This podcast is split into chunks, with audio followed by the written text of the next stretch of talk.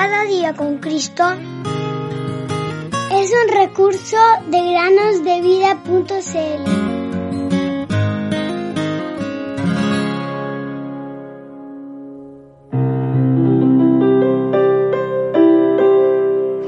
Te alabaré porque formidables, maravillosas son tus obras. Salmo 139, 14. Queridos amigos y amigas que nos escuchan en el podcast Cada día con Cristo. Después de dos semanas de receso les damos la bienvenida una vez más a una meditación. ¿Quién no ha visto alguna vez a una gallina empollando sus huevos? Echada sobre su nidada, los días pasan lentamente. Cuando por fin se han cumplido las tres semanas de paciencia, la gallina escucha un suavísimo piar que parece venir de muy lejos. Desde el interior de los huevos, los pollitos llaman como si estuvieran diciendo, Sácame de aquí, quiero vivir. ¿Qué hace entonces la mamá gallina? Observa sus huevos y da ligeros picotazos aquí y allá para quebrar el cascarón y liberar a los pollitos que salen. Entonces, de las tinieblas de adentro a la luz del sol. Enseguida comienzan los paseos. La mamá delante, los pollitos detrás. ¿Quién no ha visto esta maravilla? Queridos amigos y amigas, nosotros nos parecemos a esos pollitos.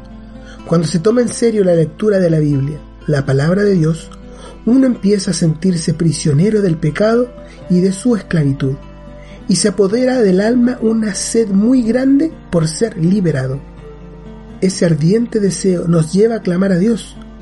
Entonces Él nos libera del mal por medio del Señor Jesucristo. Quiebra el cascarón que nos mantiene prisioneros nos hace salir a su luz y nos da vida, la vida eterna. Querido oyente, amigo, ¿has clamado a Dios para que rompa la cáscara del pecado que te rodea? ¿Has pedido que te libere y te dé una vida verdadera? Después de pasar de las tinieblas del pecado a la luz del Señor Jesús, somos guiados, protegidos y alimentados por Él, como lo hace la gallina con sus polluelos. Miren a la mamá gallina, llama a sus pequeños con un cloqueo que quiere decir, vengan, síganme, y les busca el alimento. Cuando observa la presencia de un aguilucho, los llama y los esconde debajo de sus alas. Si el ave de presa quiere llevarse a uno de los pollitos, la gallina salta sobre él y lo hace huir a picotazos. Si comienza a llover, llama a sus pequeños para cubrirlos. Y cuando cae la noche, se acurruca en un rincón y abre las alas y los pollitos, cansados de andar, acuden en busca de abrigo y calor. Queridos amigos, el Señor Jesús hace lo mismo con cada uno de los suyos. Todo verdadero creyente ha pasado de las tinieblas a la luz, ha recibido la vida eterna y debe seguir en pos de Jesús, recibir su palabra, que es el alimento cotidiano, y buscar su protección para evitar que le alcance el mal. Él puede decir al Señor, escóndeme bajo las sombras de tus alas. Salmo 17, 8. Solo bajo las alas del Señor se encuentra la vida verdadera.